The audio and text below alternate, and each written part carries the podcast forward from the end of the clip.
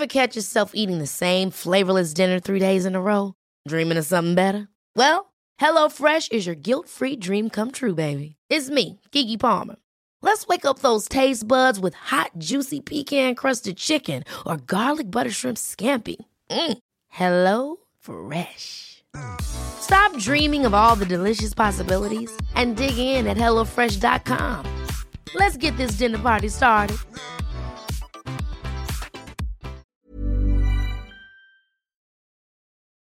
Fünf Männer brechen in einen Hochsicherheitstresor ein und stehlen Diamanten im Wert von 100 Millionen Euro.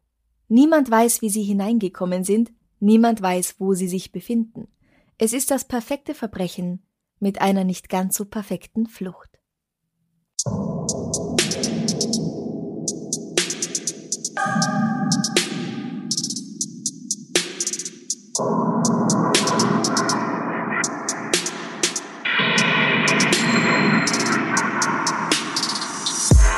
Servus. Servus. Herzlich willkommen bei Darf's ein bisschen Mord sein, dein Podcast zum Thema wahre Verbrechen. Mein Name ist Franziska Singer und heute bei mir zu Gast ist Antonia Stabinger. Servus Antonia, freut mich sehr, dass du heute Zeit hast. Magst du dich mal kurz vorstellen? Du warst ja eh schon in ein paar Folgen bei mir zu Gast. Zwei sogar, ja? Genau. Aber erzähl doch mal, wer bist du, was machst du? Ich bin Kabarettistin oder man könnte auch sagen Humorarbeiterin, weil ich mache auch Sachen für Radio FM4 und fürs Fernsehen und äh, was sonst alles noch so im Humorbereich ansteht. Und jetzt bin ich gerade mhm. hauptsächlich hauptberuflich sehr aufgeregt, weil die Proben bald losgehen, weil wir auf die Bühne dürfen. Man glaubt es, ich glaube es noch nicht ganz, aber ich hoffe. Ja. Aber so wie es ausschaut, ab 6.6. im Kabarett Niedermeyer können wir Premiere spielen und dann jeden Sonntag im Juni. Und das ist sehr aufregend. Mit meinem Kabarettduo gemeinsam mit Ulrike Heidacher mit Flüsterzweieck. Ah! Das neue Programm heißt? Kult. Mhm. Na, in Österreich ist es ja so, dass morgen am 19. übermorgen am 19. Mai die Theater schon wieder aufsperren, die ja. Kulturbetriebe und auch die Gastronomie und wir freuen uns sehr drauf. Ich bin sehr ausgehungert und zwar nicht nur gastronomisch, sondern auch kulturell, genau. muss ich sagen. Antonia, bist du bereit? Ja, ich bin sehr gespannt, wie diese Diebe das geschafft haben. Sonntag, der 16. Februar 2003. In der belgischen Stadt Antwerpen gewinnt die US-Amerikanerin Venus Williams das Einzelfinale der Proximus Diamond Games und damit einen goldenen mit Diamanten besetzten Tennisschläger im Wert von einer Million Dollar. Am nächsten Tag erreicht in einem anderen Teil der Stadt ein Anruf die Polizei. Im Diamond Center wurde der Tresorraum ausgeleert. Wenig später betreten zwei Ermittler des Diamond Squad, das ist die Ermittlungsgruppe für Diamantendiebstähle, das Diamond Center. Warte, stopp mal. Es gibt dort eine eigene Ermittlungsgruppe für Diamantendiebstähle? Ja, die muss es geben, weil nämlich um die 80 Prozent aller Rohdiamanten der Welt zumindest einmal dieses Viertel von Antwerpen passieren. Und das ist das Diamantenviertel. Die Stadt gilt seit vielen hundert Jahren als wichtigster Diamantenhandelsplatz der Welt. Mhm. Ich habe das auch nicht gewusst, das war mir völlig neu. Neben vier Diamantenbörsen findest du hier 1600 Diamantenfirmen und natürlich auch ein Museum, das sich ganz dem Thema Diamanten widmet. Mittlerweile hat sich der Handel ein wenig an andere Orte wie zum Beispiel nach Dubai verlagert. Daher werden nur noch 60 Prozent aller Rohdiamanten der Welt hier gehandelt. Aber 2003, wo wir uns jetzt befinden, sind es noch 80 Prozent. Dieser Bereich der Stadt wird rund um die Uhr mit 63 Videokameras überwacht. Es gibt eine eigene Polizeistation und seit dem Jahr 2000 auch diese Spezialeinheit. Schließlich wechseln hier Tag für Tag durchschnittlich Diamanten im Wert von 140 Millionen Euro dem Besitzer. Es ist ganz normal, dass gepanzerte Autos durch die engen Straßen fahren und Kuriere mit kleinen schwarzen Koffern von einem Haus zum anderen gehen oder Geschäftsmänner einfach mal so eine Tüte Diamanten in der Brusttasche ihres Sakkos haben. Das klingt wie ein lustiger Blockbuster. Ja, und es ist eigentlich äußerst gefährlich. Also außerhalb dieser drei Straßen, die dieses Diamantenviertel sind, kannst du dich natürlich so nicht bewegen. Aber innerhalb ist das halt ganz normal. Mhm. Bin mir nicht sicher, ob ich dort einmal sein möchte. Ich glaube eher nicht. Ja. das Diamond Squad wird von Patrick Pace und Achim de Breiker geführt. Diese beiden betreten am Morgen des 16. Februar 2003 nach einem panischen Anruf das Diamond Center. Die Tür zum Tresorraum steht nämlich offen, auf dem Boden liegen Banknoten, Schmuck und gut 100 aufgebrochene Bankschließfächer von insgesamt 189. Ein Anruf bei SecuriLink, der Firma, die für die Betreuung der Alarmanlage des Tresorraums zuständig ist, bringt zutage, dass bei ihr kein Alarm eingegangen ist. Das heißt, die glauben noch immer, der Dressur ist immer noch zu und sicher und alles ist da, oder? Das müssen ja, ja extrem ausgefuchste Diebe gewesen sein. Bitte, wie kriegt man das hin? Da hat sich jemand einen sehr, sehr guten Plan ausgedacht und den dann auch so ausgeführt. Kopf der Gruppe von Dieben ist Leonardo Notarbartolo. Er wird 1952 in Italien geboren, in Sizilien. Seinen ersten Diebstahl begeht er mit nur sechs Jahren. Als der Milchmann ein Nickerchen hält, nimmt er ihm 5000 Lire aus der Tasche. Das wären heute circa sieben Euro. Der hat früh angefangen, sehr gut. Seine Mutter bestraft ihn dafür mit Schlägen, aber das soll nicht Leonardos einziger Diebstahl bleiben. Sein Spitzname lautet auch Testa di Legno, das darf man aber nicht wörtlich mit Holzkopf übersetzen, es bedeutet vielmehr Sturschädel.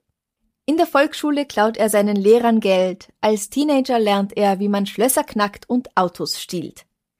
1971 wird er in Paris festgenommen, weil er einen Alfa Romeo Spider klaut.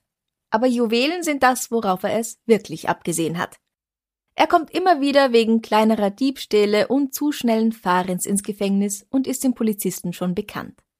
In seinen Zwanzigern beginnt er Juwelenhändler zu beschatten, damit er jede ihrer Bewegungen genau studieren kann und reist dafür durch ganz Italien. Ich weiß nicht, wie es dir geht. Ich musste dabei, wie ich das gelesen habe oder wie ich das geschrieben habe, an einen Film mit Adriano Celentano denken. Den habe ich erst letztens gesehen. Der heißt Hände wie Samt. Da ist er ein reicher Mann, der sich in seine mittellose Taschendiebin verliebt die hat eine Figur daheim, die mit zahlreichen Glöckchen ausgestattet ist, damit sie immer üben kann, wie sie jemandem was unauffällig aus der Tasche nimmt. Du hast einen hochinteressanten Filmgeschmack. ich Kennst du den ich höre ja lieber Celentano. Ah ja, na, Felicita. Turin ist in den 80ern, also in Turin wohnt er jetzt, und Turin ist in den 80ern und 90ern übrigens eine Hochburg der Kriminalität. Verfeindete Mafia-Clans kämpfen hier um die Vorherrschaft und die Polizei darum, dass die Stadt nicht so von der Mafia beherrscht wird wie schon Palermo und Neapel.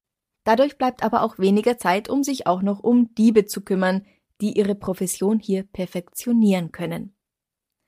Leonardo lernt bei seinem Hobby und natürlich im Gefängnis einige Gleichgesinnte kennen, Schlossknacker, Safeknacker, Spezialisten für Alarmanlagen und Spezialisten für Untertunnelungen und Leute, die an jedem Haus hinaufklettern können.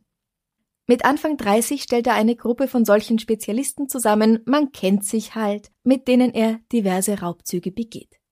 Diese Gruppe wird als Turiner Schule bekannt. Und was ist jetzt genau die Spezialität von diesem lang gelernten, schon seit Kindstagen gelernten Leonardo? Der ist ein gewiefter Dieb und ein charmanter Betrüger. Er ist ein Typ, den man sofort mag, aber der überhaupt nicht einprägsam ist und den man sofort wieder vergisst. Wenn er sich vorgenommen hat, dass er etwas stehlen will, dann macht er das ganz oft folgendermaßen. Er geht als Händler in das Geschäft, als Juwelier, als Juwelenhändler und lässt sich einzelne Stücke vorführen. Dabei bekommt er oft auch Zutritt zu Tresorräumen. Er kauft ein paar Stücke und kehrt einige Zeit später zurück, um den Laden auszuräumen. Wochen und Monate später, so dass man ihn nicht verdächtigt, etwas mit dem Diebstahl zu tun zu haben. Die Schmuckstücke kann er dann auseinandernehmen und die Steine in Italien einzeln weiterverkaufen. Außerdem sind Diamanten zwar zertifiziert, einzelne Steine haben also ein Zertifikat mit einer Nummer, aber wenn man einen Diamanten ganz leicht abschleifen lässt, dann gilt er schon als neuer Stein, erhält ein neues Zertifikat und es wird kaum nach einem vollständigen Herkunftsnachweis gefragt. Er heiratet eine Frau namens Adriana Crudo, mit ihr zusammen eröffnet er ein Juweliergeschäft in Turin, für das er auch selbst Schmuck entwirft. 2001 reist Leonardo mehrmals zwischen Turin und Antwerpen hin und her. Da ist er also schon 50 Jahre alt. Es gibt eine sehr praktische Flugverbindung zwischen Brüssel und Mailand und von dort ist es jeweils nicht weit zu seinem Ziel. Aber was ist eigentlich der Unterschied zwischen Raub und Diebstahl? Ist das eigentlich nicht das gleiche? Das habe ich auch nicht so genau gewusst, aber streng genommen ist der Unterschied die Anwendung oder auch nur die Androhung von Gewalt. Bei einem Diebstahl nimmt der Täter dem Opfer eine bewegliche Sache weg, ohne Gewalt anzuwenden oder das Opfer zu bedrohen. Also wenn du mich jetzt zu dir nach Hause einlädst und ich sehe da so ein kostbares Fabergé-Ei auf der Kommode stehen. Ein bitte was? was für ein Ei? Oder ein Diamantenkollier, das liegt auf deiner Kommode herum. Ah ja, natürlich, das habe ich dort liegen. Genau, mhm. ja, und ich stecke das in meine Tasche. Dann ist das ein Diebstahl. Dann gibt es einen räuberischen Diebstahl. Dabei wird der Diebstahl vom Opfer bemerkt, woraufhin der Täter das Opfer bedroht oder Gewalt anwendet, also zuschlägt, zum Beispiel. Wenn ich also wieder bei dir daheim bin, dieses Diamantenkollier von deiner Kommode runternehmen will und du mich dabei ertappst und sagst, leg das sofort wieder zurück. Das ist mein Diamantenkollier genau, bitte oder ja. mein Fabergé-Ei. Und ich schlag dich nieder oder zücke ein Messer, das ich natürlich auch immer dabei habe und äh, Nö, lauf davon. Das ist aber gemein. Ja, naja, dann ist das eben ein räuberischer Diebstahl. Ein Raub ist es aber, wenn ich bei dir anläut oder durchs Fenster einsteig und dich bedrohe von Anfang an und sag, Fabergé-Ei her, Diamantenkollier her, sonst passiert was, dann ist also von Anfang an die Gewalt oder die Androhung der Gewalt dabei.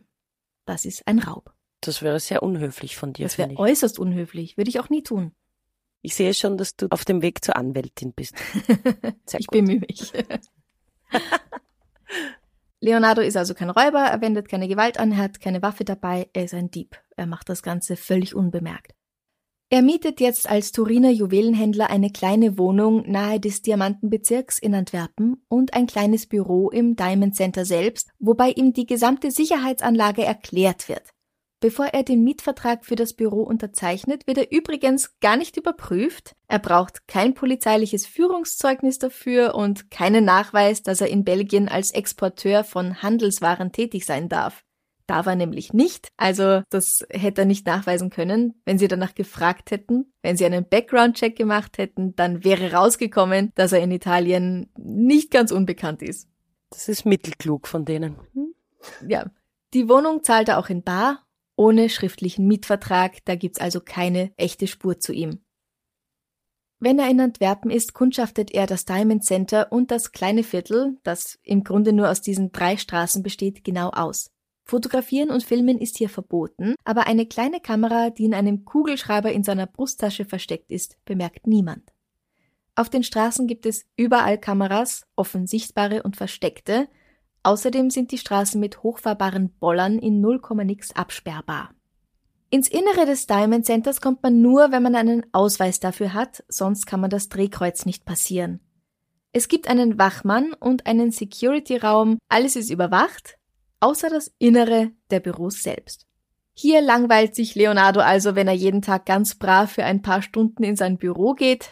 Seine Deckung soll ja echt wirken, niemand soll auf die Idee kommen, dass er das Büro gar nicht nutzt, also wird er dort ein paar Rätsel lösen und Zeitung lesen, nehme ich mal an. Die dicke Tür zum Tresorraum im Keller steht tagsüber offen, ein Stahlgitter hindert Leute am Betreten. Wer hinein will, muss über eine Gegensprechanlage Kontakt mit der Security aufnehmen, die dieses Gitter von oben öffnen kann. Auch hier merkt er sich genau Hersteller und Modell der Sicherheitsvorrichtungen, wo Kameras sind, wo der Feueralarm ist und so weiter. Der Tresorraum ist durch eine drei Tonnen schwere Stahltür gesichert und zehn Hürden müssen überwunden werden, wenn man da außerhalb der Geschäftszeiten hinein will. Bei der Tür musst du einen vierstelligen Code eingeben, mit einem Rad, wo die Zahlen 0 bis 99 draufstehen. Das bedeutet, es gibt mehrere Millionen möglicher Kombinationen. Außerdem ist sie durch magnetische Platten geschützt. Wenn der Kontakt unterbrochen wird, wird Alarm ausgelöst.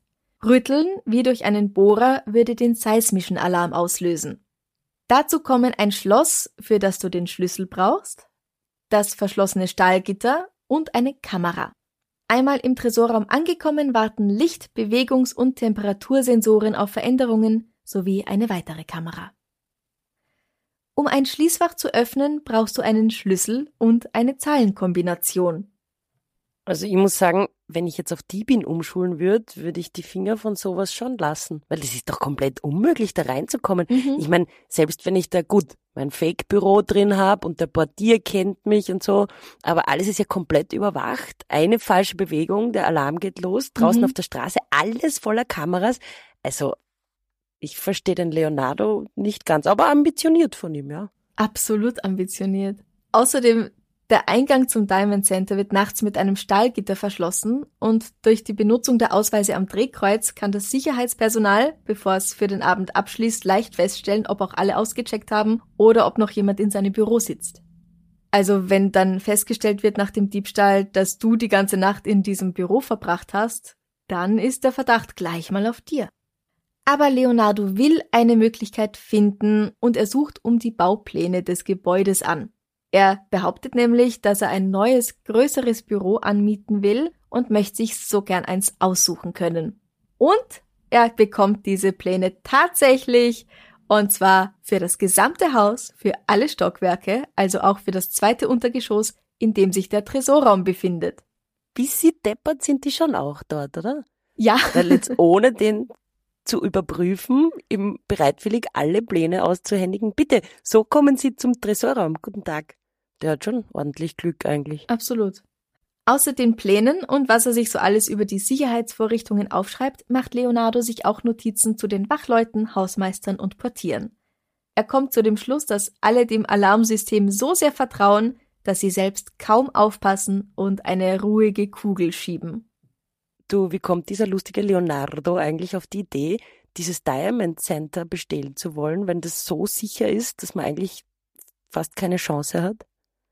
Er sagt später in einem Interview, dass ein Diamantenhändler ihm den Auftrag dazu gibt. Mhm.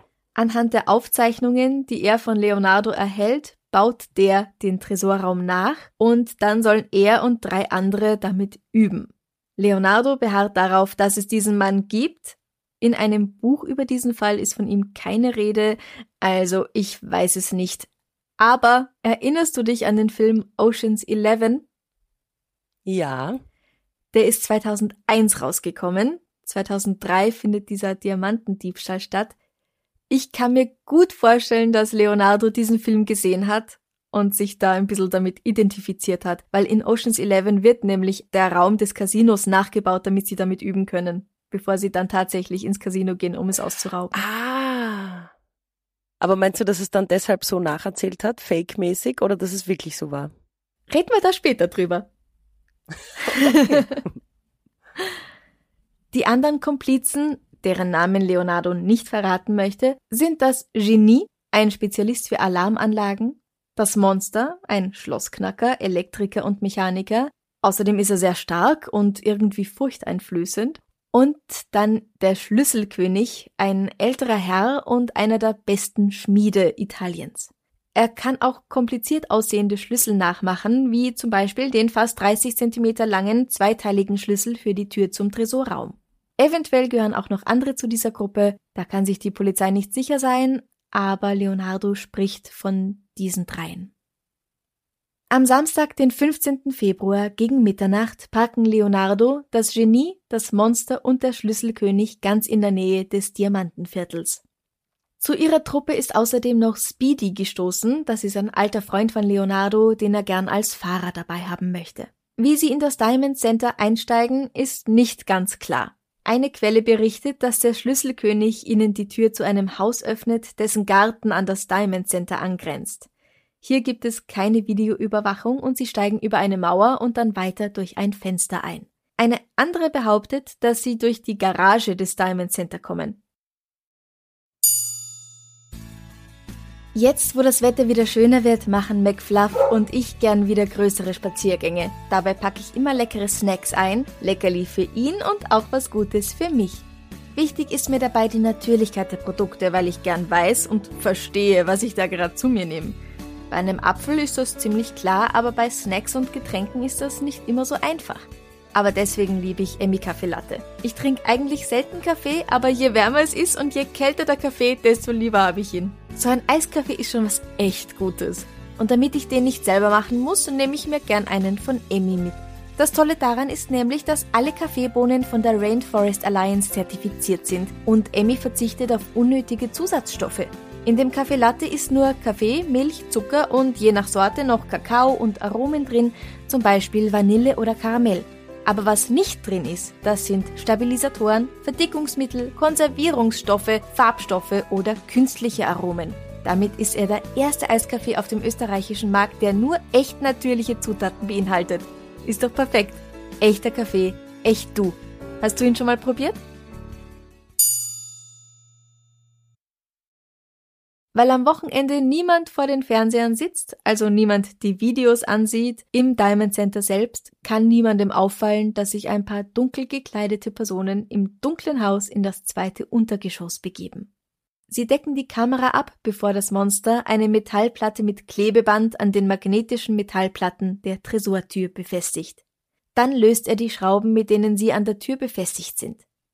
Die Platten sind nun immer noch zusammen, das heißt der Kontakt wird nicht unterbrochen, aber sie sind jetzt beweglich als eine Einheit und er kann sie zur Seite drehen, damit sie der Tür nicht mehr im Weg sind.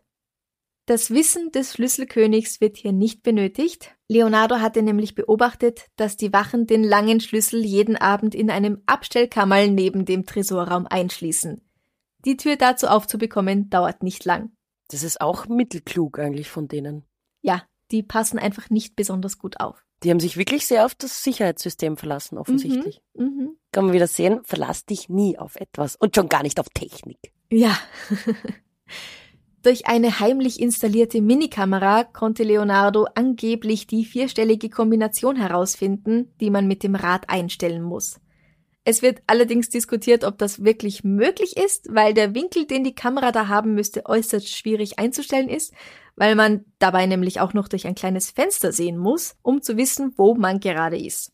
Eine andere Möglichkeit ist, dass die Wachtposten die Kombination überhaupt nicht verwendet haben, sondern nur mit dem Schlüssel abgesperrt haben, weil sie sich eben so ganz auf die anderen Maßnahmen verlassen haben. Wie dem auch sei, nachdem der Schlüssel eingeführt wird, schalten sie das Licht ab, um den Lichtsensor im Inneren nicht auszulösen und ziehen die dicke, schwere Tür auf. Den Temperatursensor hat Leonardo schon früher mit einer dicken Schicht Haarspray außer Gefecht gesetzt, aber sie müssen trotzdem schnell sein, um ihn jetzt nicht auszulösen. Da sie dank der Baupläne die genauen Maße des Raumes kennen, weiß das Monster, wie viele Schritte er im Dunkeln machen muss, um beim nächsten Sensor anzukommen und unterbricht das Signal, genauso, dass das System meint, es läuft immer noch so, wie es soll, jedoch ohne, dass ein Alarm ausgelöst werden kann. Nun wird der Lichtsensor mit Klebeband bedeckt und Sie können das Licht einschalten und den Temperatursensor mit Styropor abdecken. Zur Sicherheit. Die Frage ist jetzt, wie Sie innerhalb kurzer Zeit an die 200 Schließfächer knacken sollen, für die man eigentlich jeweils einen Schlüssel und einen Code braucht. Lass mich raten, dafür haben die bestimmt auch wieder was extrem ausgechecktes, lang vorbereitetes vorbereitet. Natürlich! Der Schlüsselkönig ist ja auch dabei. Und er hat nach dem Vorbild von Leonardos eigenem Schlüssel eine Vorrichtung gebaut, mit der er die Türen nicht sauber knacken, aber aufziehen kann. Dieses Gerät stützt sich mit zwei Beinen seitlich der Tür ab, dann wird der Schlüssel mit einer Gewindestange in das Schloss eingeführt oder halt der Dietrich und gedreht, bis er festsitzt. Wenn man jetzt daran zieht, an dieser Gewindestange, dann wird der innenliegende Riegel verbogen. Der sprengt die innenliegende Plastikabdeckung ab und die Tür springt auf. Das ist körperlich ziemlich anstrengend, also da werden sie sich schon auch abgewechselt haben. Magst du ja, raten? Und der eine war ja sehr stark und furchteinflößend. Genau. Magst du raten, wie lang das dauert pro Tür? Also wenn der starke Monstermann das macht, vielleicht fünf Minuten? Circa drei Minuten. Drei Minuten? Aha. Das ist sehr schnell. Aber es ja. waren sehr viele Schließfächer, gell? Hast du gesagt? Genau. Innerhalb weniger Stunden schaffen sie es, 109 von 189 Schließfächern aufzubrechen und den Inhalt in Taschen zu verstauen. Da ist Geld dabei, Goldbarren, Schmuck und Diamanten, rohe und wunderschön geschliffene, in Briefchen und in Säckchen. Die meisten Fächer gehören Privatpersonen, dann befinden sich vor allem Erbstücke darin, wie gravierte Uhren, juwelenbesetzte Broschen und Sammlermünzen, aber manchmal stoßen sie auch auf ein Fach eines Juweliers oder einer großen Diamantenfirma. Das ist natürlich der Jackpot, da gibt's am meisten zu holen. Die Schachteln und Verpackungen sowie Dinge, die für sie zu wertlos erscheinen, die werfen die Diebe in die Mitte des Raumes, alles andere wird eingepackt. Ein paar Fächer lassen sich nicht öffnen, hier bricht der Dietrich im Schloss ab. Das sind diejenigen Fächer, bei denen die billige Plastikabdeckung im Inneren durch eine aus Metall ersetzt worden war. Allerdings wurde hier nur bei wenigen Fächern entsprechend nachgerüstet. Das ist lustig, dass in einem Tresorraum, wo viele Millionen Wertsachen liegen, man sich denkt, ah, Plastik wird schon reichen. Genau, sie sind dann draufgekommen und bei einigen haben sie es eben gegen Stahl ausgetauscht. Die werden sich Aber gefreut bei den haben. meisten ist es immer noch. Mhm. genau. Den Dieben ist es auch relativ gleichgültig, wenn sie so auf einen neueren Safe stoßen. Sie haben Ersatz dabei für den Dietrich. Als sie gegen 5.30 Uhr aufbrechen, sind ihre Taschen so schwer, dass sie sich dafür entscheiden, einiges an Werkzeug im Raum zurückzulassen. Das hat die sogenannte Turiner Schule noch nie gemacht. Die haben bislang immer alles wieder mitgenommen, aber diesmal ist die Beute so ungewöhnlich groß und so schwer wie noch nie. Goldbarren wiegen ja einiges. Oder vielleicht, ganz ehrlich, vielleicht fällt in dem Chaos eine liegen gelassene Brechstange auch nicht weiter auf und sie wird übersehen. Zwischen dem ganzen Gold kann man schon eine Brechstange mal vergessen, bitte. Ja, und es ist wirklich ein Chaos. Also, dass man da den Überblick verliert, das verstehe ich sehr Und gut. die Diamanten glitzern auch so, das verwirrt, was die. Ja, und da sind auch Aktenkoffer und alles Mögliche. Also es ist ein riesiger Haufen. Ich stelle dann natürlich ein Bild auf Facebook und Instagram. Das schaut Mm. aus, dass man da eine Brechstange zum Beispiel übersieht. Kann ich mir echt gut vorstellen. Oder vielleicht war es Absicht, weil eh schon alles so schwer war. Mit einem kurzen Anruf wird der Pfarrer Speedy verständigt und kurze Zeit später sind die Einbrecher mit ihrer Beute zurück in Leonardos kleiner Wohnung. Hier sortieren sie ihre Beute, einige im Vergleich wertlose Edelsteine wie klitzekleine Smaragde und ausländische Währung wie indische Rupien werden zusammen mit dem verwendeten Werkzeug in Müllsäcke gepackt, dazu die Videokassetten, die sie aus dem Diamond Center mitgenommen hatten, und dann steckt noch jemand den normalen Hausmüll auch dazu. Dann trennen sie sich. Speedy und Leonardo fahren miteinander im Auto nach Turin, die anderen kommen auf ihre Art zurück nach Hause. Dort wollen sie die Beute aufteilen. Aber nun wird Speedy nervös. Er hat Angst, dass sie mit dem kompromittierenden Müll im Auto von der Polizei aufgehalten oder bei der Entsorgung in Brüssel oder Paris beobachtet werden könnten. Stattdessen will er sie in einem Waldstück am Rande der Straße abladen. Gesagt, getan. Was die beiden nicht wissen können, ist, dass ausgerechnet dieser Abschnitt einem Rentner gehört, dessen Hobby die Hasenjagd mittels Frettchen ist und dass der jeden Müllfund auf seinem Grundstück anzeigt. Siehst du? Das kommt davon, wenn man die Umwelt verschmutzt. Absolut Da richtig. kommt gleich die belgische Greta Thunberg. Die Polizei ignoriert die Anrufe dieses Rentners meistens, aber diesmal, wo er erwähnt, dass da einige Kuverts dabei sind, auf denen Diamond Center Antwerpen steht, kommen sie doch. Wenige Stunden zuvor ist nämlich der Diebstahl entdeckt worden. Vor lauter Verwirrung werden Schließfachbesitzer in den Raum eingelassen, die fassungslos darin hin und her gehen, bevor die Polizei endlich alles abriegelt.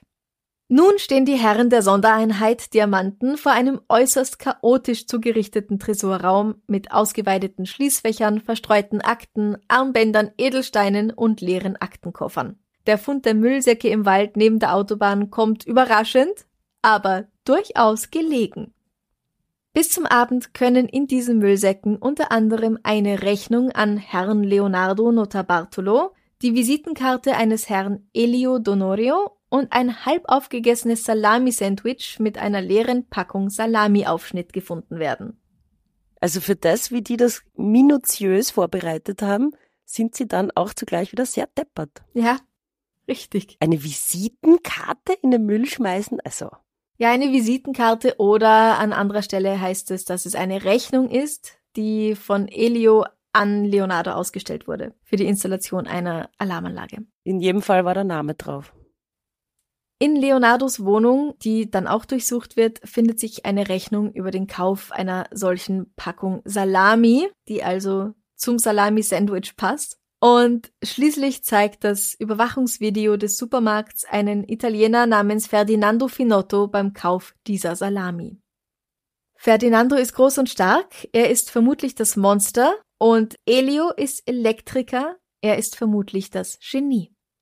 Dass in Belgien ihr Müll zerpflückt wird, wissen die Diebe noch nicht, als sie sich in der Nähe des Lago di Seo, etwa 200 Kilometer östlich von Turin, treffen. Hier teilen sie ihre Beute auf. Wenige Tage später fährt Leonardo mit seiner Frau Adriana zurück nach Antwerpen. Währenddessen durchsucht die italienische Polizei nach einem Anruf aus Belgien sein Haus, also die haben sich genau verpasst, kann aber keine Hinweise auf den Diebstahl finden. Sie lassen allerdings einige Steine aus seinem Safe untersuchen. Wieso fährt der Leonardo eigentlich zurück nach Belgien? Der ist aber sehr überzeugt davon, dass niemand ihm auf der Spur ist, oder? Ja, es hat mehrere Gründe. Einerseits muss er den Mietwagen zurückgeben, mit dem Speedy und er nach Hause gefahren sind. Und andererseits möchte er seine Wohnung ordentlich aufräumen. Schließlich sind da noch ein paar kleinere Steine im Teppich verschwunden und so. Also Dinge, die Rückschlüsse darauf ziehen ließen, dass er an dem Einbruch beteiligt war. Und außerdem will er sich nochmal im Büro sehen lassen. Nicht, dass jemand noch auf die Idee kommt, dass er nicht wieder ins Diamond Center kommt, weil er den Tresorraum leergeräumt hat. Also Deckung wahren und er fühlt sich komplett sicher, dass keine Spur zu ihm führt. Ich verstehe ihn aber eh irgendwie, weil er glaubt ja auch, dass die nicht einmal ein Überwachungsvideo von ihm haben. Ja, genau, die Kassetten, die haben sie ja mitgenommen. Also da gibt's nichts zu sehen. Dass sein Hausmüll mit dem ganzen Zeug aus dem Diamond Center zusammen weggeworfen wurde, das weiß er nicht. Das hat jemand von den anderen Männern gemacht. Ach, das war wie gemein. Er hat alles ge genau geplant und der eine mit der blöden Salami-Rechnung verhaut alles. Genau. Ja, ja. Das Leben kann hart sein. Als er das Diamond Center betritt, lässt die Polizei auch nicht mehr lange auf sich warten. Leonardo stellt sich jetzt dumm und behauptet plötzlich nur Italienisch zu verstehen und sonst gar nichts, obwohl er gerade eben noch Englisch und Französisch gesprochen hat. Er wird festgenommen und auch seine Frau und ein Jugendfreund, der mittlerweile in den Niederlanden lebt und Leonardo zusammen mit Frau und Kindern einen Besuch abstatten wollte, werden festgenommen. Der Polizei kommt dieser Mann bei einer genaueren Untersuchung zwar verdächtig vor, es kann ihm allerdings nichts nachgewiesen werden. Seine Ehefrau und er sowie Leonardos Frau Adriana müssen trotzdem ebenfalls einige Wochen im Gefängnis verbringen, bis ihr Fall endlich vor einem Richter Gehör findet. Erst dann kommen sie wieder frei. Die Fallettis nach fünf Wochen, Adriana Crudo, also Leonardos Frau, erst nach mehr als zwei Monaten. Anhand von Handydaten kann die Polizei dann feststellen, dass in der fraglichen Zeit sechs Personen mit Leonardo in enger Verbindung standen. Sie sind sicher, dass das das Genie, das Monster und Speedy sind, also Elio Donorio, Ferdinando Finotto und Pietro Tavano, so heißt Speedy in Wirklichkeit, und möglicherweise drei weitere Komplizen. Du, wie funktioniert das eigentlich mit den Handydaten? Ich frage nur, falls die Bühnen doch nicht aufsperren und ich dann doch kriminell werden muss. Das würde ich dir nicht raten, weil das hier mehrere zehntausend Leute hören. Also. ja, noch ist es ja nicht so weit. Noch darf ja, ich richtig. Es wird ja nur, nur theoretisch.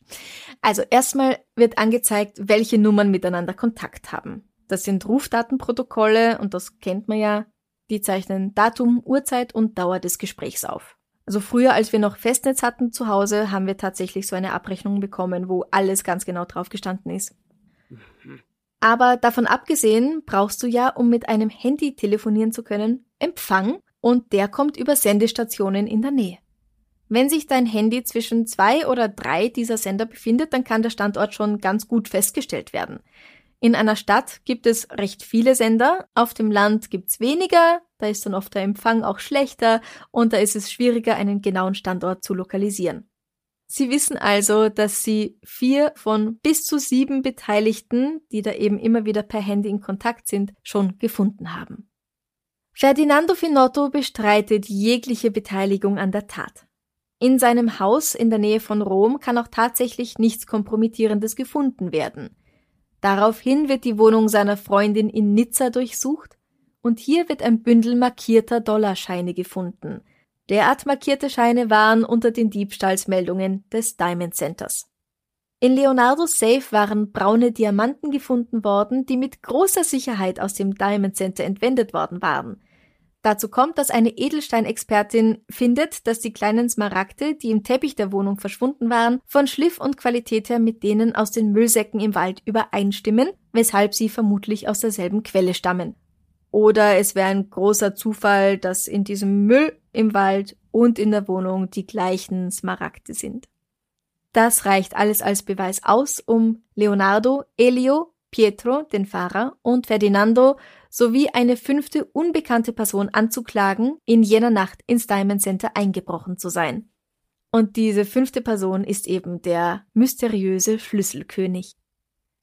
Aufgrund einiger Ungereimtheiten, die sich die Belgier nicht erklären können, die allerdings der italienischen Mentalität geschuldet sein könnten, gerät der bereits entlassene Jugendfreund Faletti wieder ins Visier der Ermittler und muss sechs Monate in Untersuchungshaft verbringen. Das ist ganz kompliziert. Das ist irgendwie, er hat Leonardo unter zwei verschiedenen Namen in seinem Handy eingespeichert und er hat überhaupt zwei verschiedene Handys und wie kann er nur. Aber gar nicht aus Taktik, sondern einfach aus persönlichem Chaos oder was? Das sagt er, ja. Er sagt auch, das ist in Italien, das ist alles ganz normal in Italien, aber in Belgien seid ihr alle so steif und verbohrt und ihr könnt euch das nicht vorstellen, dass man ein bisschen lockerer das Ganze angeht. Ja, es sind schon auch mehrere tausend Kilometer zwischen Sizilien und Belgien. Hm? Ja, richtig. Oder auch zwischen Turin und Belgien. Es ist doch ein bisschen weiter weg. Jetzt kommt Faletti eben in Untersuchungshaft. Dort darf er sich aber mit Leonardo eine Zelle teilen. Also alles nicht ganz so schlimm. Im Herbst 2004 wird er schließlich auf Bewährung entlassen. Im Oktober soll der Prozess gegen alle mutmaßlichen Diebe beginnen. Das belgische Gericht verpasst es allerdings, die alle davon zu verständigen. Nur Leonardo, der im Gefängnis wartet, erfährt im Voraus davon. Die, die noch in Italien sind, werden nicht vom Prozessbeginn in Kenntnis gesetzt. Und auch Faletti bekommt erst wenige Tage vor Beginn dann einen Bescheid. Deswegen wird der Prozess einen Monat nach hinten auf Ende November verschoben. Als sie schließlich auch in Italien die Vorladungen erhalten, sind die auf Flämisch verfasst. Wieder wird der Prozess verzögert, weil ihre Verteidiger Beschwerde dagegen einlegen. Die Vorladungen müssen schon in einer Sprache verfasst sein, die die Angeklagten auch verstehen können. Wenn schon nicht auf Italienisch, dann doch zumindest bitte auf Englisch, meinen sie. Das ist verständlich eigentlich. Ja. Anfang 2005 findet die Verhandlung dann endlich statt. Obwohl sechs Personen angeklagt sind, erscheinen nur drei. Antonino Faletti, Adriana Crudo und Leonardo Notarbartolo. Ferdinando Finotto, Pietro Tavano und Elio Donorio sind nicht nach Belgien gereist, die lassen sich durch ihre Anwälte vertreten. Leonardos Anwalt bestreitet, dass sein Klient in der Lage gewesen wäre, sich so einen ausgeklügelten Plan selbst auszudenken. Er ist zwar ein begabter Dieb, aber kein Genie und deswegen kann er nicht der wahre Kopf der Bande sein. Das Mastermind, das muss jemand anders gewesen sein. Der Verteidiger streut ein, dass Leonardos Onkel in Palermo ein wichtiger Teil der Cosa Nostra ist. Wenige Jahre später wird er sogar zum obersten Anführer dort. Mit dieser Taktik kommt er aber nicht weit und daher versucht er es mit der nächsten. Durch die Berichterstattung in den Medien könne Leonardo in Belgien unmöglich einen fairen Prozess bekommen, weil sich alle schon im Voraus eine Meinung gebildet hätten. Auch das wird allerdings abgewiesen, weil der Fall von Richtern entschieden wird und nicht von Geschworenen. Und die Richter meinen, na, wir können unseren Job schon. Das können wir auseinanderhalten. Das ist durchaus nachvollziehbar. Am 19. Mai 2005, also quasi übermorgen vor 16 Jahren, wird endlich das Urteil verkündet. Leonardo wird zu zehn Jahren Haft und einer Geldstrafe von einer Million Euro verurteilt. Zehn Jahre? Und eine Million?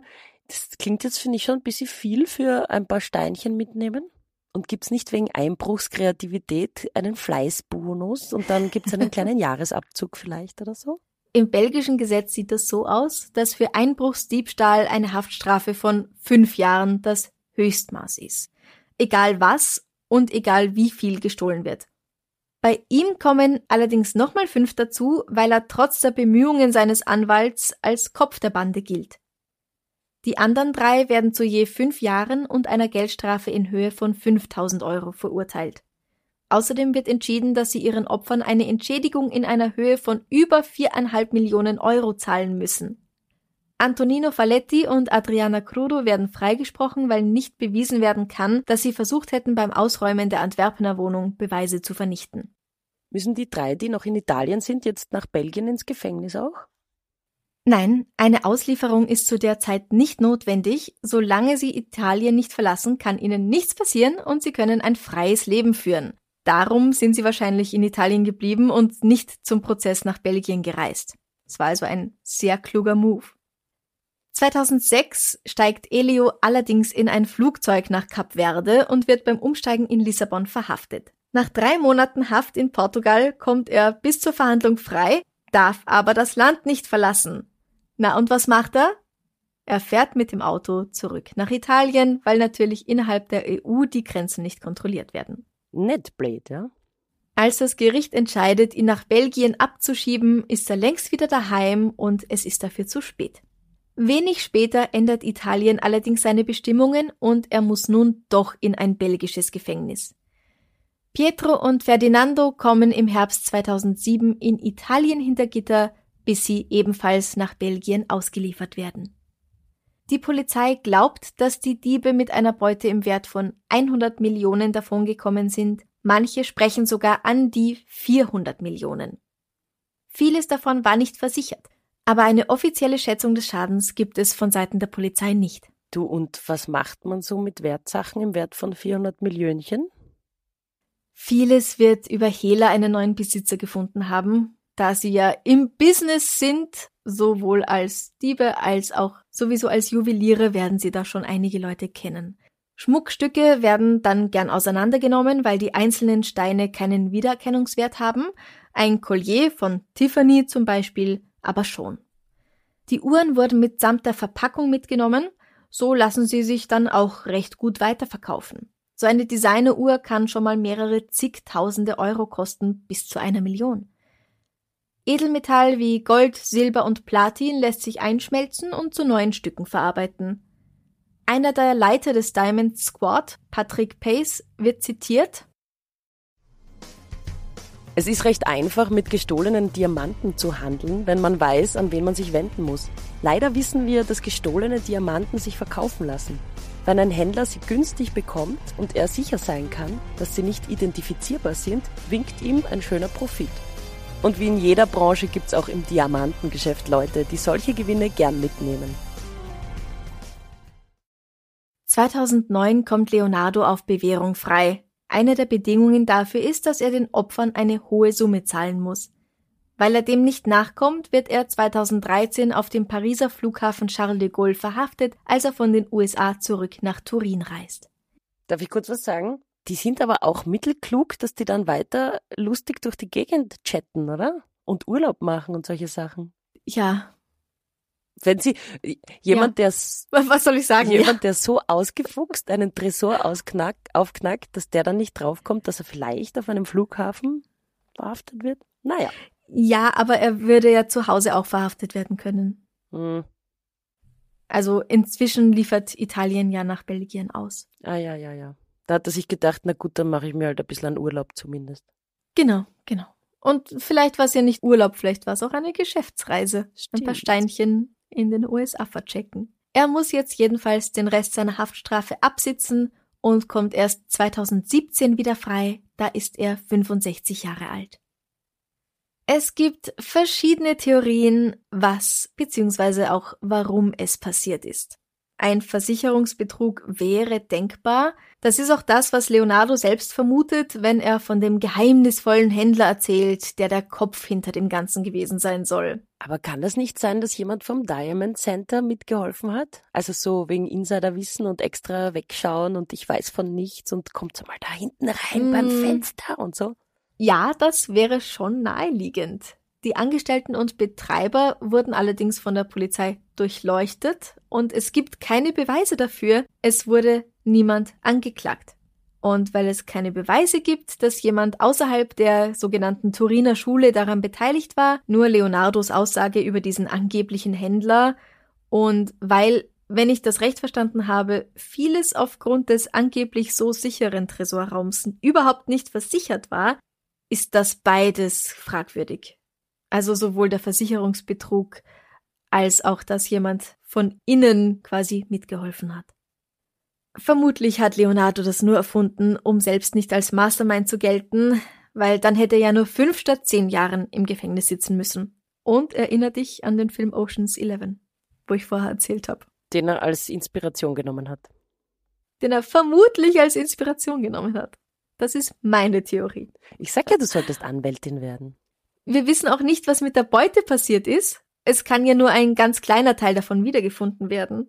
Die Männer müssen sie an einem sicheren Ort versteckt haben, wo sie sich dann erst nach ihrer Entlassung so nach und nach bedienen können, damit es nicht auffällt. Weil eine Yacht, die braucht sich von denen keiner mehr kaufen. Da wird sofort die Polizei wieder vor der Tür stehen und fragen, woher denn jetzt das Geld dafür kommt. Also so richtig auf großem Fuß leben können sie nicht, weil sie geschnappt worden sind. Also schon eigentlich eine unpraktische Branche, muss man sagen.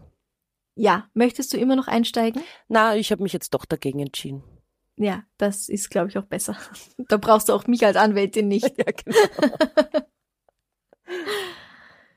ja, es ist natürlich eine super Geschichte und deswegen hat sich Paramount Pictures auch bald nach den Prozessen die Rechte an der Geschichte gesichert. Ich habe schon, ich hab schon einen Titel. Leonardos Eleven. ja, wow. Oder was heißt Eleven? Dieci. Ja. Leonardos Dieci Uno. Undici. ah ja, stimmt. Leonardos Undici. Das klingt eh ganz nett. Oder Leonardos Cinque eigentlich, oder? Ah ja, stimmt. Wann denn noch fünf? Noch besser. Leonardos Cinque. Morgen in ihrem Netflix-Kino. Amazon Prime. Alle. Alle. Ja, aber äh, Regisseur, Drehbuchautor und Produzent J.J. Abrams wollte tatsächlich einen Film draus machen, hat den Plan dann allerdings wieder verworfen und die Rechte ähm, sind ausgelaufen. Soweit ich weiß, ist aber gerade wieder eine neue Produktion in Planung. Von wem oder wofür genau weiß ich leider nicht. Ich glaube aber Amazon Prime. Eine Ach, Freundin von mir hat nämlich vorgesprochen. Ah. Denn ein Online-Casting. Du bist nicht nur eine gute Anwältin, du hast doch ein gutes Netzwerk, das dich informiert. Ah, Insider-Informationen. Aber was genau das wird, das äh, wusste sie leider auch nicht. Was glaubst du, was passiert ist? Ist Leonardo der Mastermind? Ich glaube schon.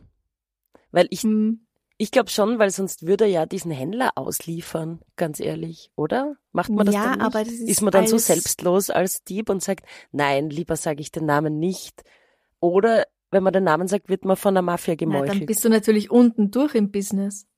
Hat man vielleicht auch nicht so gern. No. Bin mir nicht sicher, aber Leonardo klingt sehr fähig. Ich glaube, er war der Master. Meint. Ich glaube auch, ja. In der Rolle des Schlüsselkönigs, da wurden übrigens zwei Männer verdächtigt, aber beiden kann absolut nichts nachgewiesen werden und deswegen kommen sie auch nicht vor Gericht. Deswegen werden sie überhaupt nicht angeklagt oder so. Das ist einmal einer, der, ähm, also Leonardo sagt, dass der Schlüsselkönig ein älterer Mann ist. Der eine, der dazu imstande gewesen wäre, der ist allerdings auch so um die 50, also so im Alter von allen anderen. Der wäre also nicht als älterer Herr zu bezeichnen. Und der andere, der war irgendwie 15, 20 Jahre älter. Bei dem würde es passen, aber der hat ein Alibi gehabt. Also kam dieser mysteriöse Schlüsselkönig nicht vor Gericht und sie wissen bis heute nicht, wer das war.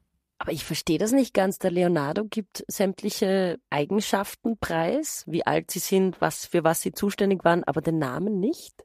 Im Interview spricht er nur von den Decknamen, ja. Ach. Also er erzählt das dann schon anscheinend gern, aber möchte nur nicht sagen, wer es war. Genau, genau. Naja, Berufsehre. Ja vielleicht. Ähm, Dafür muss man halt dann zehn Jahre im Gefängnis sitzen. Das kostet dann die Ehre. ja, so ist es halt. Übrigens, für alle, die sich für so Diebstähle interessieren, ich kann noch empfehlen die großartige Serie Leverage. Die gibt's auf Amazon Prime. Da geht's auch um eine Gruppe von Dieben, die zusammengestellt wird von so einem Mastermind. Der ist ein ehemaliger Versicherungsdetektiv und bringt dann einen Hacker, eine akrobatisch begabte Diebin, eine Schauspielerin, die eine wunderbare Betrügerin ist und dann auch das Monster quasi, einen starken Kämpfer, bringt er zusammen und dann spielen sie aber ein bisschen Robin Hood. Also sie arbeiten immer für die Leute, denen etwas, denen von großen Firmen irgendwas Schlimmes angetan wurde. Ich wäre ja da wirklich gern dabei gewesen mit dem Leonardo und seinen, seiner Crew da in diesem Tresorraum. Mhm. Ich würde gern wissen, was da für eine Stimmung ist, wenn man, schreit dann jemand Juhu, wenn man diesen diese Tür aufknackt oder sind da alle total konzentriert und angespannt? Es muss eine sehr arge Atmosphäre sein. Ja, ist glaube ich auch. Ich glaube, wirklich entspannt haben sie sich wahrscheinlich erst in Italien wieder. Bis dahin war es wenig Schlafen, hohe Konzentration. Wo sie nicht gewusst haben, dass sie ihre blöde Salami-Rechnung weggeschmissen haben, die Trotteln. Ja, ja wirklich. Also ohne das. Immer und Essen wenn sie es denken. irgendwo Immer ans Essen anders, denken die ja. Italiener. Typisch. Naja, wir aber auch. Also, Das stimmt. wenn sie den Müll irgendwo aufgeteilt hätten auf irgendwelche Mülltonnen von irgendwelchen Häusern oder so, dann wäre das wahrscheinlich nie rausgekommen, dass sie das waren. Oder wenn sie es an einen anderen Abschnitt neben der Autobahn geschmissen hätten und nicht ausgerechnet da, wo der Mann mit seinen Frettchen Hasen jagt. Das ist ja auch ein Ja, Pech. und man haut einfach keinen Müll im Wald weg. Ja, richtig. Punkt. Also Speedy, das ist echt nicht cool. Aber ich sag nur, wenn sie es woanders gemacht hätten, dann wäre sie es auch noch ausgegangen wahrscheinlich. Ja, Aber so, zu großes Pech gehabt. irgendwie tun sie mir auch leid. Der zu schlecht gearbeitet einfach. Ja. Ganz ehrlich.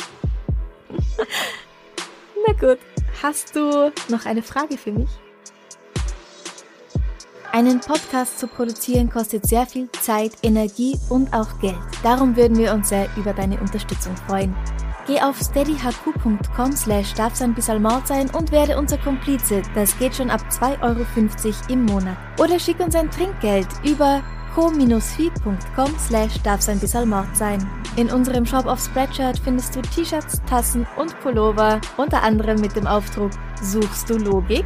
Alle Links findest du natürlich auch auf unserer Homepage www.darfseinbissalmordsein.com. Meine Frage ist, welchen Satz von deinen Eltern hast du als Kind gehasst, aber mittlerweile macht er für dich Sinn? Oh, oi, da muss ich nachdenken. ähm, von meinen Eltern. So spontan fällt mir was ein, was nicht von meinen Eltern ist, aber von Freunden, Bekannten meiner Eltern. Mhm. Gilt auch. Mei, bist du groß worden. Ja! Ja, Oh Gott! diesen Satz hab ich gehasst. Und irgendwann, bei manchen Leuten kann man das ja machen, ähm, irgendwann habe ich auch mal gesagt so, Mei, bist du alt worden. Weil ich es nicht mehr hören konnte, ja. Also irgendwie, wenn da mal so eine Geburtstagsfeier ist und dann sind 10, 20 Leute da, die dich schon seit fünf Jahren nicht mehr gesehen haben oder so. Und dann natürlich sagen sie, Mei, bist du groß geworden, weil es stimmt ja. Aber dann kommt es einfach so von 10, 20 Leuten auf dich hereingeprasselt. Jeder sagt das Gleiche. Es war zum Kotzen. Ich habe es gehasst. Und ja, mittlerweile haben Leute in meinem Alter schon Kinder, zum Teil schon sehr große Kinder. Und wenn ich die dann länger nicht sehe, dann entfährt es mir durchaus auch. Ja, ich habe mir ich damals ich, zurück. bei, bei mir exakt das Gleiche. Mhm. Ich habe mir immer gedacht, ja, und du hast die Null verändert. Sorry, aber not sorry. und leider, vor ein paar Tagen, habe ich den Sohn meiner Cousine gesehen, der ist 16. Mhm. Und ich habe es nicht ausgesprochen, aber ich habe mir gedacht, meine Güte, es ist ja wie als ob's gestern gewesen wäre, wie Mhm. du damals durch den Garten gekrabbelt bist bei deiner Taufe. Und ich habe mir gedacht, nun, Vor 60 nun. Antonia, nun bist du alt. Ja. Ja. Ja, da merkt man's. Mhm. Dabei sind wir doch in den besten Jahren, Mitte 30. Ja, herrlich. Man kennt sich Ja. im Leben aus, Oh, man ja. scheißt sich nix mehr. Fucks given, zero. Ja, diese Unsicherheiten von 20 Jahren sind weg. Ah, herrlich. Ich, ich find's Ah. großartig. Ja. Ich glaube, das Leben wird prinzipiell immer nur besser, weil man sich immer besser auskennt. Mm. Ja. Ja, man glaubt, sich so gut auszukennen und dann zehn Jahre später denkst du, Damals Was? habe ich glaubt, ich habe mich ausgekannt. na Ja, denkt ihr mal, wie weise wir in 10 Jahren sind oder in 20 oder in 30. Da werden wir sagen, boah, wir haben echt glaubt mit 35, wir haben irgendwas gecheckt. Ja. Weit entfernt. Ja, apropos 35, ich habe ja morgen Geburtstag. Na, Ja. darf man noch nicht sagen, gell? Na, darf man noch nicht sagen. Gratulieren. Ich, äh, ich gratuliere ich dir noch nicht. Dann, danke. aber, Aber ich dann, poste dann morgen was auf Instagram. Wer mag, kann mir gratulieren. Und du wirst jetzt 35? Genau. Ui, ich, ich bin schon Ja. 36.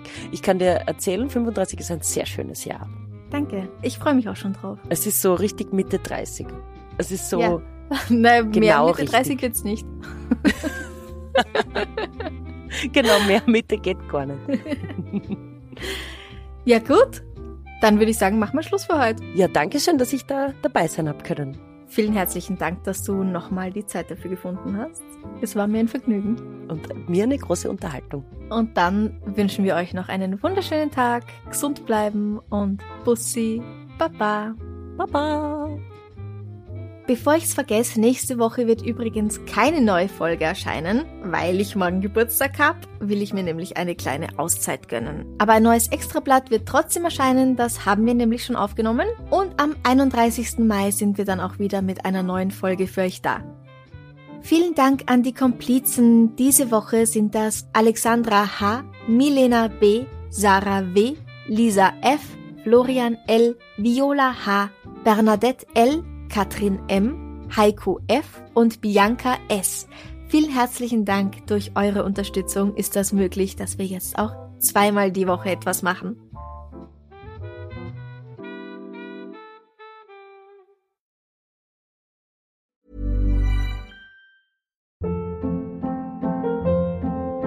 Hold up. What was that? Boring. No flavor. That was as bad as those leftovers you ate all week. Kiki Palmer here, and it's time to say hello to something fresh and guilt-free. Hello Fresh. Jazz up dinner with pecan-crusted chicken or garlic butter shrimp scampi. Now that's music to my mouth. Hello Fresh. Let's get this dinner party started. Discover all the delicious possibilities at hellofresh.com.